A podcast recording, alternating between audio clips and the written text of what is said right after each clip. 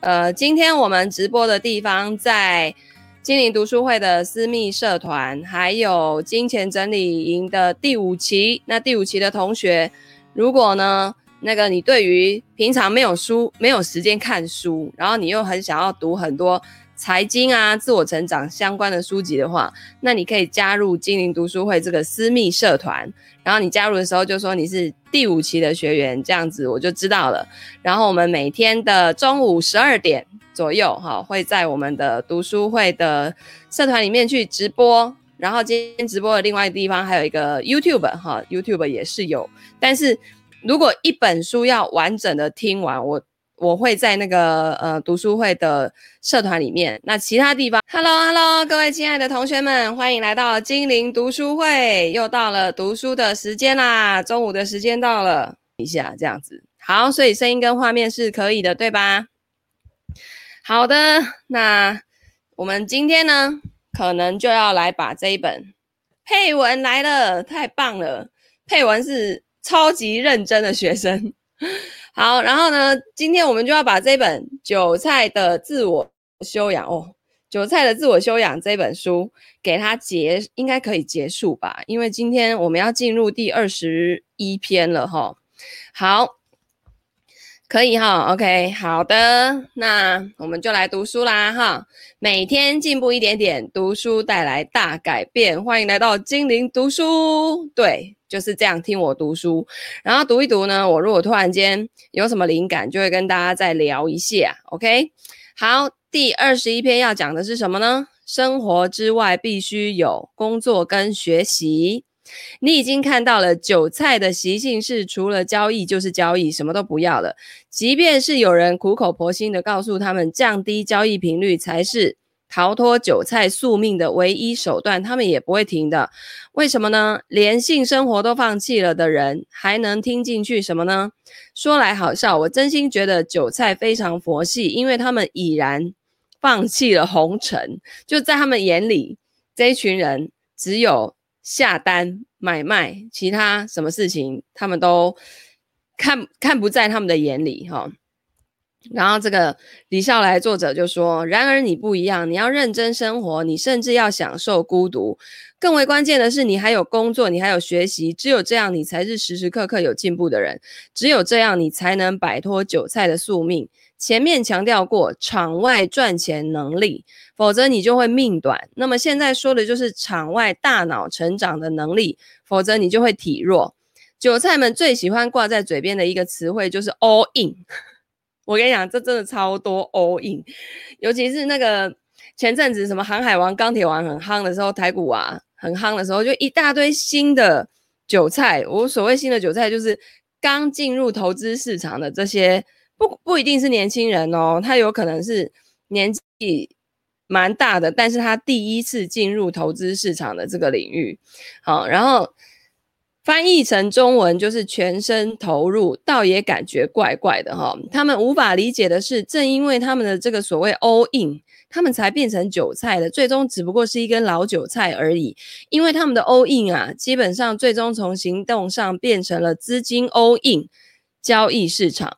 这个是交易参与者的大忌。成功交易者的一个基本数值，就是在任何时候都持有一定比例。或者起码一定数量的现金，对，呃，佩文说真的不能只有工作不学习，想说在同一家公司做同样的职可以过一生，这个已经是，我觉得这应该是上一世纪的思思维了，在现在你去问路上，应该一百个人都有一百个同样的讲法，就是不可能在同一家公司做到老。除非你是公务员，可是现在很多公务员也都不想要在原本的单位做到老啊。OK，好，思潮念青来了，欢迎你。好，那嗯，就是他这边就讲了，你在任何时候都一定要持有一定比例的现金，你不可以把所有的钱都拿去投资了。哦，就是投资部位的钱，比如说你这一百块就是专门要用来投资的。你在市场上呢，你绝对不可以一下子就把一块一百块通通投进去。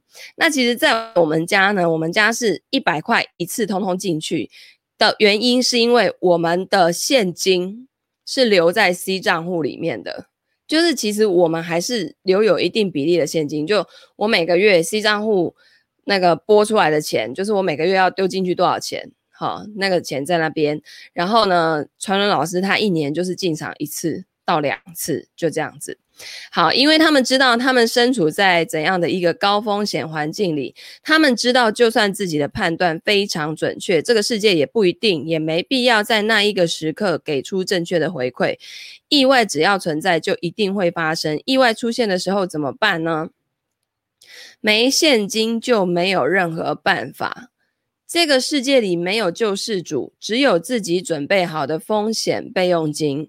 有了这样基本的思考，所有成功的交易者最终都会做出一样的选择，就是在交易市场里面，不管是现金、时间还是生活，都不可以 all in。为什么呢？因为有风险，这么做的核心不仅仅是为了风险防护，更重要的是，成功的交易者都知道自己最需要的，除了现金之外，就是自身的成长。到最后，一切高质量的交易决策都来自自己的成长，或者准确的说，是自己成长，自己的成长高度跟那一些拒绝成长的人所拥有的普遍认知水平之间的认知落差。那收益呀、根本就是个认知落差瀑布，哈！所以成长来自于哪里呢？呃，有一句话就讲说，你绝对赚不到你认知边界以外的钱。就像以前，我就对于房地产这个领域呢，是完全无法想象的，因为我专长就是在金融工具嘛，所以呢，房地产那个领域可以赚得到钱，这是这是大家都知道。可是要怎么做？跟你觉不觉得你自己可以做得到，这又是两回事。那我觉得呢，这个就是要去透过学习，把那个认知边界打开。你的圈圈原本原本只有这么小哦，然后你透过学习，把你的能力圈再往外扩张，这样子呢，你才有办法赚到你你认知范围以内的钱。你就是认知范围把它扩扩得很大嘛。好、哦，好，所以。成长来自于哪里呢？工作经验，努力学习。经常有从前的学生找到我说，想要学习做投资，全职做投资。我的答案从来都是一样的，但是很难说清楚，很难被理解。首先呢，投资也好，交易也罢，绝对不能当做全职工作，因为你一旦全职，你就没有办法成长了。你必须把大量的时间花在生活上、其他的工作上以及学习上，否则你只能是另外一根韭菜。最重要的是，投资也好，交易也罢，尤其绝对不能当做一个拿薪水打工的工作。一旦你拿着薪水，你的脑子就开始被往另外一个方向塑造了。为什么孤独是这个领域里最重要的品质之一？再给你一个理由，因为你独自一个人的时候，没有表现、表演的刻意或者是需求。人在被观察的时候呢，都会动作变形。这个也是为什么。国际台球比赛选手在家里随随便便都可以打一个满贯，到了国际决赛的时候，想打出个满贯就没有那么随便，没那么容易的原因了。因为他们所体会到的外部观察影响了他们的行动。你看这次的奥运，是不是有一些选手他背负着那种好像一定要拿金牌的这种责任？然后你就会发现说，运动 这件事情对他来讲。在那个当下，已经形成一种压力，他已经完全无法 enjoy 在在那个当中了，对吧？就是你看，包括戴资颖打那个羽球，然后还有那个他的对手陈雨菲，其实两个压力都超大，好不好？然后，当然，因为这是奥运，它是世界级的比赛，所以会变成那样也无可厚非。可是，嗯，就你看哦，有可能他。就是没旁边没有人在观察，在看着他们的时候，他们可以打得很开心，甚至成绩可以更好。可是就是因为有外部的观察者存在，所以就影响了他们的行动。哦，那总之呢，我觉得不管怎么样，就是这些运动员他们的坚持跟他们的毅力是我们可以学习的，而且啊。就是也不用在那边讲说啊啊，好可惜啊，失误太多没有得到金牌，我觉得这都是屁话，不然你去打看看呐、啊，我可能如果是羽毛球的话，我应该就是发球完就开始在准备要捡球了，好不好？就一直在捡球的状态。那个真的是不是同一个等级的，然后而且很很，他那个是一一整个团队在运作。这一期，嗯、这一期的 ETF 出街营很特别的是，呃，就上一期我们里面有一个学员，然后他就是。负责这些专业运动员的算什么防护，就是要跟在他们身边照顾他们的的这种工作很特别哈。然后后来我们就发现，这些专业的运动员他背后是有一个团队存在，所以实际上呢，这些运动员绝对不可能没事去把自己的球打烂掉，没有人会这样子做好吗？所以我们就是支持，然后。然后安慰鼓励，其实也不用安慰啦。这些运动员的要求哦，比谁都高啦。他们就是超出平凡人的能忍耐，然后自我要求的那个程度是有异于常人的，他才会表现成那样嘛，才能排名到全世界前几名，对不对？所以你不用再要求他，他自己已经就快要逼死自己了，好不好？所以我真的觉得我们就是我陪我们陪伴着你，这样就好了，就是让他们知道说。我们有在他们身边支持着他们就好了，反正不管打得好或不好，我们都是支持他们，我们都是挺他们的，对不对？哦，因为我真的太佩服了，他们做到的事情我办不到。小三午安，好，然后呢，他说，所以啊，你把投资跟交易当做全职工作，甚至是拿薪水的全职工作，本质上就是很危险的。大脑重塑虽然可能，但是一旦长期塑造之后，再想要逆转。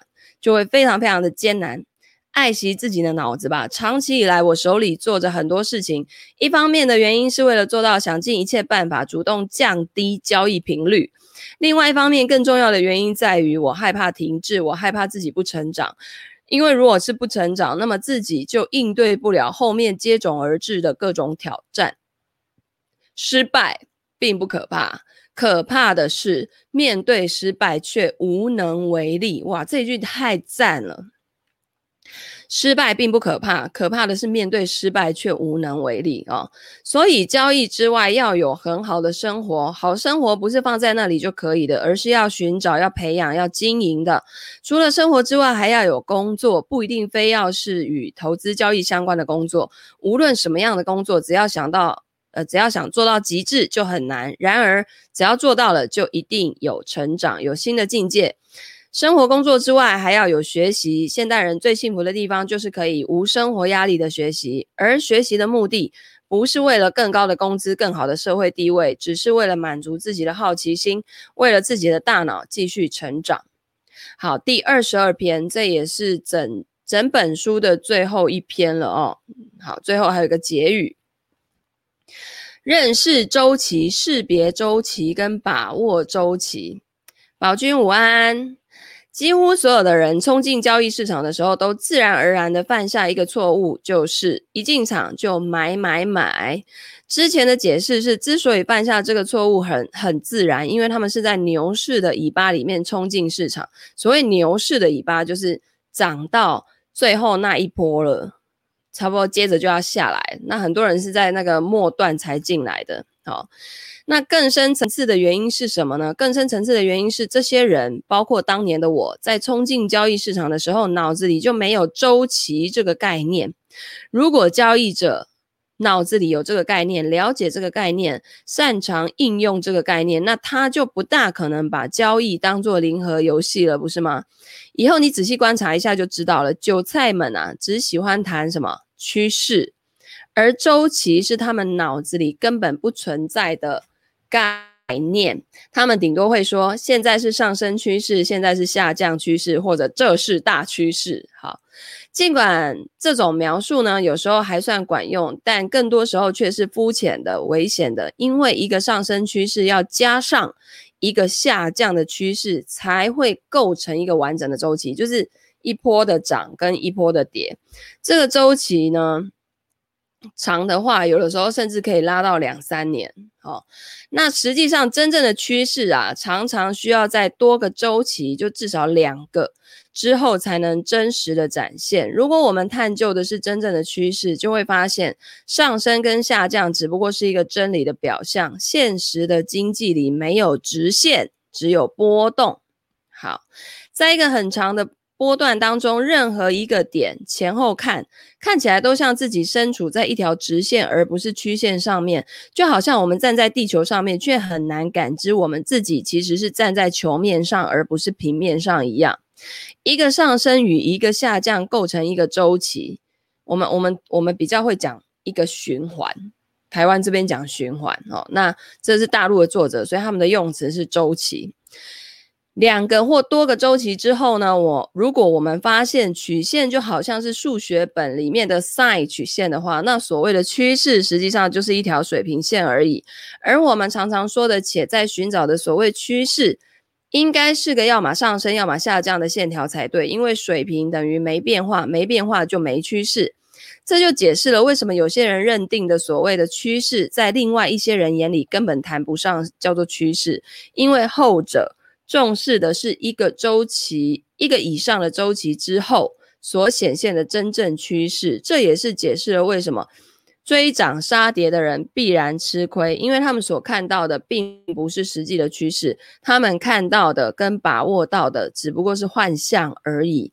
这里有个重点，以及有趣的现象，所有的韭菜都骨子里认为自己正在交易的标的，并非可以持续长期增长的。所以他们才会快进快出，就是他们不可能跟股票谈恋爱，哈、哦，就是赚赚短线的钱，所以他们才根本无法长期持有，所以他们才绝对没有办法降低交易频率。虽然冲动的时候，他们甚至会用终身事业之类的词修饰自己正在干的事情，但是呢，骨子里他们就是不信该标的的长期增长，问题就在于你正在交易的，如果你不确定是一个可以长期增长的东西的话，那你在干嘛呢？好奇怪哦，为什么要买？对不对？话说回来，关注周期以及多个周期背后显现出来的真正趋势，会给你一个全新且更为可靠的世界跟世界。世界就是就是全世界的世界，然后另外一个世界是视野开阔的那个。眼界啦，好，然后呢，常常就听到这句话：我要是能在熊市底部建仓，而后在牛市顶部逃顶就好了。就是跌到最低的时候买进，建仓就是建立部位，然后在熊牛市顶部就涨上来到最高点的时候。逃顶就跑掉卖掉，好，他说又来了，你的脑子里闪过了这个念头，说明你还是个不成熟的小孩子。可是说实话，理论上来讲，这也是一个有志向的新手最终应该学会的技能。但是志向不能这么小吧？因为你想的只不过是把握一次的牛熊，而不是穿越多次的牛熊。巴菲特老爷子怎么说的呢？他说：“我喜欢的周期是。”永远，永远这一句话里面的周期指的不是我们正在讨论的周期的含义，但是他喜欢永远，为什么呢？因为走到一定程度的时候，你能赚到的钱已经超出了你的消费能力，所以剩下的那些拿着一年还是拿着两两年，跟拿着永远有什么区别呢？他说的拿着就是持有，就是当你的赚钱能力已经超出你消费能力的时候，你的那一些投资。你持有它一年两年，还是持有它永远，对你来说没差，因为你根本用不到它，那个钱已经多到都用不到了哈。好，如何把握周期呢？有很多种理论，最终在我眼里只有一个东西，简单靠谱，容易上手，不太可能出错。仔细观察，体会绝大多数交易者的情绪。牛市里面呢，FOMO 的情绪。达到顶峰，还有没有人记得 FOMO 是什么？FOMO，我记得是 fear fear of missing out，或是 fear of missing opportunity，就是对上司上丧失机会的极度恐惧，就很害怕没跟到，哈，所以呢，就一直要参与，一直要参与，哈。那所以呢，在牛市里面，FOMO 的情绪达到了顶峰，各种投资者就开始 all in 的时候，上升趋势渐渐差不多到头了啦。好，那在熊市里头，就是空头市场的时候，大多数的韭菜经过失望谩骂。而后竟然平静了的时候，哎，下跌趋势渐渐就落底了。有两个著名的图表可以帮助你理解得更为深刻，一个是库伯勒罗斯改变曲线，一个是新生事物的发展过程。这边，哎，这个这样你们这样有看到吗？哎，这样是不是看不到？哎呀，这个这个背景真的是，哎呀，真是好，我看一下。这样，反正它就是有一条曲线，有没有？然后呢，从震惊到拒绝，后来沮丧，再来到谷底绝望，好，然后接着往上爬，尝试、决心、新生，就创新高，哈，这个是。然后还有一个是新生事物的发展过程，这里有吗？也是一个一个曲线图，哈，往往下就开始，哎，焦虑了。然后接下来呢，拒绝了，接着就冲动、恐惧，然后面对事实，清醒、活力、成长，就是人呐、在面对一件事情的时候，会有这几种这种峰回路转的反应。OK，如果你尚未冲入交易市场，却意外先读到了这一本小册子，甚至已经读到这里的最后一节，你猜你会不会避开那个第二节里面提到的几乎所有人都犯下的错呢？我猜你还是有四分之三的几率会犯错，为什么？因为你对周期的判断有一半可能出错，然后你控制自己的能力有一半的可能会不及格，所以你胜出的几率大概也就四分之一而已。控制自己是天下最难的事情。以后你会知道，当你反思自己的行为的时候，你最难过的是想到那一些你自己明明知道应该怎么做，但却事实上没这么做的情节。越是简单的原理，越难以遵守，就是这个原因。而当你意识到自己没有控制好自己的时候，你甚至很难想象究竟是什么原因造成那样的情况。我也经常觉得莫名其妙，最后找到的解决方法也很含混，增加独处的时间，增加自我责怪的时间，让自己更难受一会儿。希望能记住那个痛苦，希望如此这般能够避免下一次做出同样的傻事。好，结语来了，结语。你不是韭菜，你从来都不是韭菜，你顶多是差一点就成了韭菜而已。即便当初你一入场就所谓的被割了一茬。在开始的时候呢，就刚开始的时候，我们透过研究人们使用韭菜造句的场景，分析出这么一个关于韭菜的定义。所谓的韭菜呢，指的是在交易市场中没有赚到钱，甚至赔钱的势单力薄的散户。我如果不是花了时间精力认真写这本小册子，我也不会想到更清楚、更准确的定义。所谓的韭菜，指的是那一些在本质上并不是零和游戏的交易市场里，以为自己在玩零和游戏的交易者。零和游戏就是你觉得你输的钱，假设你今天投资输了一百块，你认为市场上有另外一个人赚了那一百块，这个叫做零和游戏，就加总起来等于零。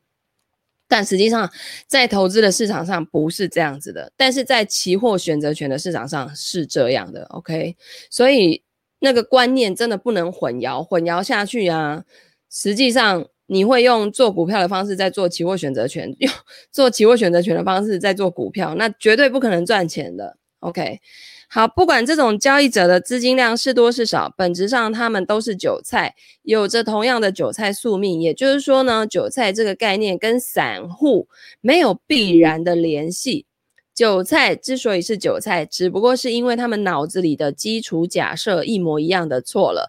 他们永恒的在一个非零和游戏里面，按照零和游戏的思维去做决策，所以他们其后的一切思考跟决策都是被这个错误所局限的，以至于他们理直气壮地做出错误的决策，然后又不断地理直气壮地为自己错误决策进行一厢情愿的合理化，如此的循环往复。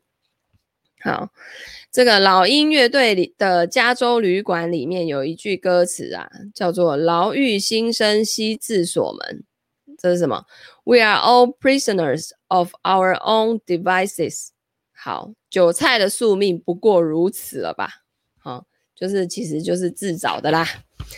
好，你不一样呢，哈，作者还会鼓励我们，哈，你不一样哦，差点你就变得跟他们一样了，真的很羡慕你读过这本小册子，呵呵。他还说，这个这个册子呢，请麻烦就是用力的推广出去，哈，而且要一字不差的给它推广出去。好，你知道这不是一个零和游戏，由此你能一步一步得到很多很多颠倒乾坤的结论。虽然你可以暂时放弃自己的智商，但与此同时，你没有忘记锻炼自己的智商，于是你渐渐变成一个有章有法的交易者。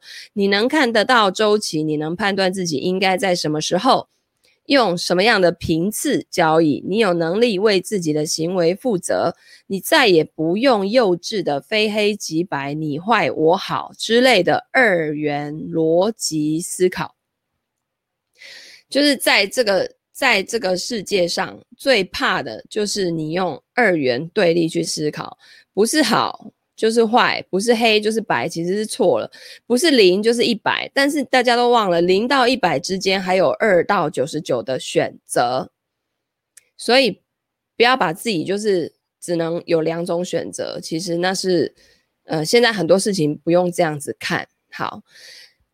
那你能透过表象研究实质，你总是尝试着去寻找能够更完整的解释这个世界的规律跟其方法论。你甚至可以控制自己的情绪跟行为。你最终扳回了局势，你没有被那天然的错误所击败。所以你凭什么是韭菜呢？李笑来用这个小册子祝福你好人一生平安，然后就写完了。好，这里呢，现在三十分，我我看一下。这这后面讲的是那个关于比特币的东西，我也来念一下好了，因为不多。他这个后面有一个附录哦，他写的第一篇是李笑来从来都不是比特币的首富，在最初的时候啊，很多比特币爱好者特别把比特币的匿名属性当一回事，而我却对这种观念嗤之以鼻啊。那美钞、法郎、港币、澳币、人民币，哪一个不是匿名的？你往纸钞上面写字，还可能犯法呢。所以我长期特别看不惯那些神神叨叨，乃至于显得鬼鬼祟祟的比特币持有者。二零一一年的时候，我甚至在自己的博客的顶部上加了一条广告：长期收购比特币。到了二零一三年，央视记者采访我的时候，人家问问我有多少个比特币。我觉得没啥必要隐瞒，也但也没必要说得太清楚，所以回答的是六位数，第一位是一。好，没想到这样的一问一答呀，有个标签也好，帽子也罢，就落到了我头上，叫做比特币首富。可是事实上呢，李笑来从来都不是比特币首富。在当时的情况下，我在中国境内就认识了两个比特币持有数量比我还要多的人。即便到了二零一八年，还是至少有两个我认识的人比特币持有的数量比李笑来更多，只不过不再是二零一三年的那两个人而已。二零一五到一七年期间，我还因为云币交易平台折损了九千多个比特币。你知道比特币现在一颗，假设我算它四万美金。然后乘以台币四二八，大概一百一十二万台币一颗，九千多颗，这样是多少钱？好难算。那时候呢，云币的银行账号经常被封锁。不过二零一五到一七，比特币的价格还没有到这边啊，大概就是几百块、几千块而已。好，然后呢，呃，云币的银行账号经常被封锁，说是疑似有黑钱进入。那为了让开发团队放心，出现挤兑的情况也绝对没问题，我就只好卖一些币存到银行里面，常常一等就是好几个月，有时候甚至好几个账户都被封掉。等几个月后账户解冻，那些钱呢拿回来重新买币的时候，只能够买回三分之一、五分之一、六分之一的比特币了，因为比特币本身一直在涨。所以呢，我现在更不是中国持有比特币最多的人了。说来也是神奇啊，即便是不到六位数的这些比特币，都源自二零零五年初的四千六百块钱人民币。当时我还在新东方教书，他以前是在那个新东方，是大陆一个算很有名的补习班吧，然后里面就是教，他是教英文的。好，他还出了很多关于英文考试方面的书，所以他自己说的场外的赚钱能力，就是光这一堆考考试用的英文书籍，就为他每年带来很多很多的版税收入。因为大陆的人口基数太大了，然后每年有这么多 成千上万的莘莘学子要考英文，对不对？升学考、各种考都需要，所以呢，他的那个。书啊的销量就是长红，然后他每年光版税其实就够他生活了，所以你知道这样的人，他投资就立于不败之地，因为他对于那个自己生活吃穿用度的钱根本不用去担心，所以他才说你的场外赚钱能力比你的投资能力来得更重要的原因就是在这里。好。有一天呢，被通知说是由于教学质量优秀，所以奖励李笑来两千三百股新东方股票认购权，总计需要缴纳四千六百块人民币。当时的我啊，多少是失落的，因为我还是进公司太晚，老师们。这个老的教师们前两年可是被送几万股啊，甚至几十万股的。然而我也没啥脾气，就去交了钱。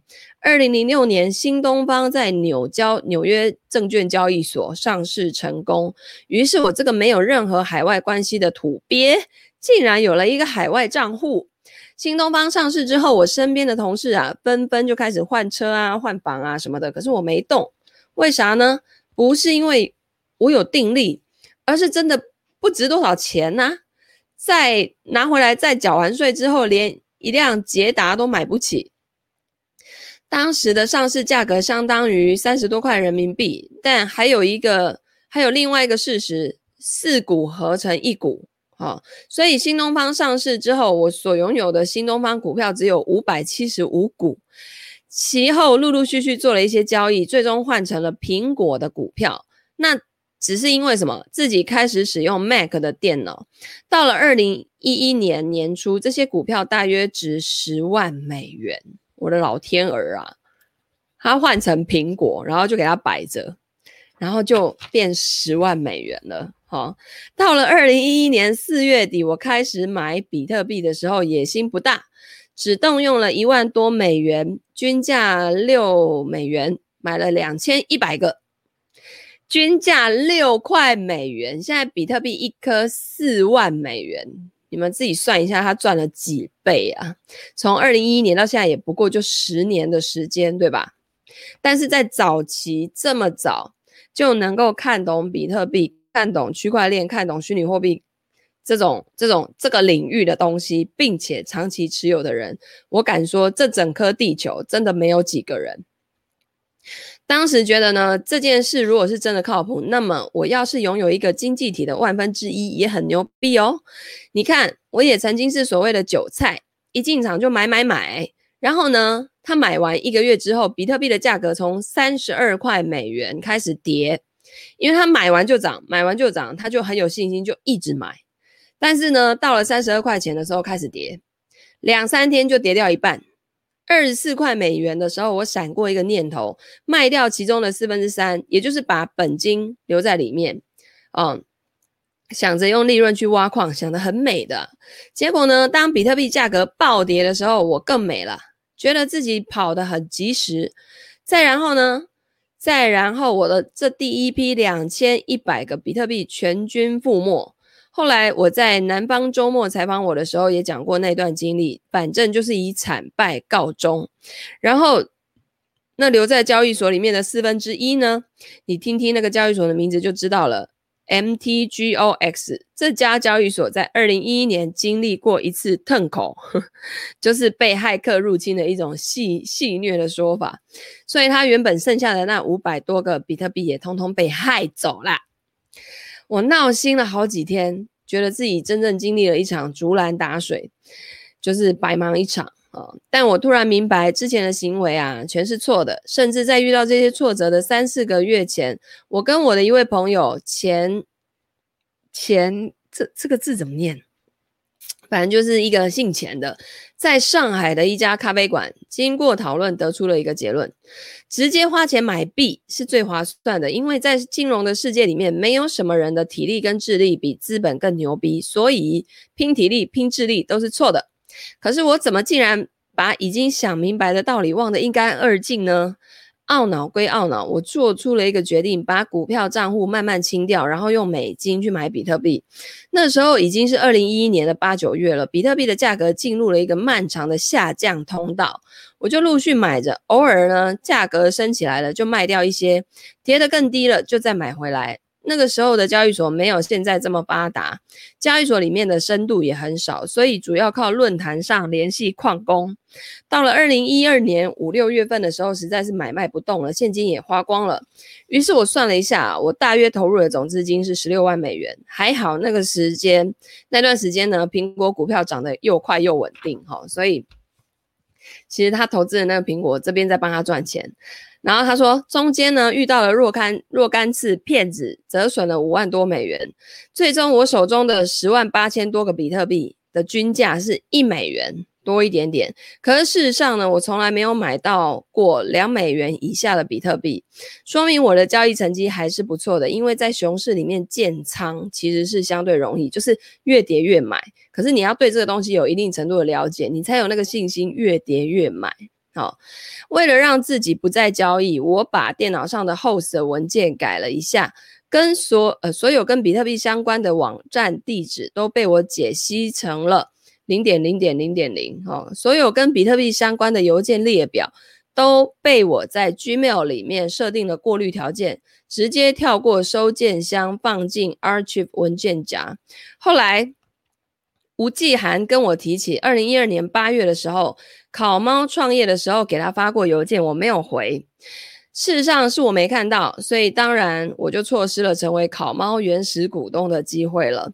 到了二零一三年一月，我从朋友嘴里面听说比特币价格涨回到十美元，想了想，觉得那也没多少钱，就没当一回事了。到了二零一三年二月二十八号，比特币回到了当时的历史历史最高点三十二块美元。结果我看到了一篇对我来说醍醐灌顶的文章。这篇文章讲什么呢？这篇文章是一根韭菜发的日志，内容大概是：既然比特币已经涨到了历史最高点，于是我卖掉了我所有的比特币。这篇文章呢，给我一下子看乐了，好不容易解套了的模样，跃然纸上。当然，事实上是我一口可乐全都喷在了屏幕上。这个人从反面提醒我，我不应该成为他那样的人。于是我继续劝服自己，无动于衷。结果呢，接下来三十天不到的时间里，比特币的价格窜升到了一百美元。我就这样子第一次经历了手握一个资产直到一百倍的过程，因为它的成本一块美元。Unbelievable！现在四万美元，哇！从那个时候呢，我才有机会开始认真考虑投资的技能从何学起，向谁咨询，如何锻炼，怎样实践，又需要从什么地方反复思考。结果呢，从二零一三年年底开始的投资活动，一直到二零一六年年初，几乎所有的投资活动都是失败的。无论是哎，所以他这边赚钱，他其实去别的地方也是开始在撩钱哈。无论是比特币领域之内，还是比特币领域之外，现在回头看，废话当然必须失败啊，因为没有经验、没有人脉，甚至没有思考的方法，你不失败谁失败？直到二零一六年，我才开始感觉渐入佳境，并且这个时候我不再是孤身一人了，我捡到了一个我人生中最重要的人之一，就是后来广为人知的老猫同学。为什么是捡到的呢？因为老猫是邱亮同学做云币网客户回访的时候，在上海意外认识的一个人。如果没有老猫，我就一定会完美的错过以太坊啊，以太坊。那它的存在再一次让我体会到逻辑的局限，在逻辑边缘，同样的理由可能会得到截然相反的结论哦。虽然我在《把时间当作朋友》这一书里面专门讲解过这种情况，但再一次深刻体会还是非常震撼的。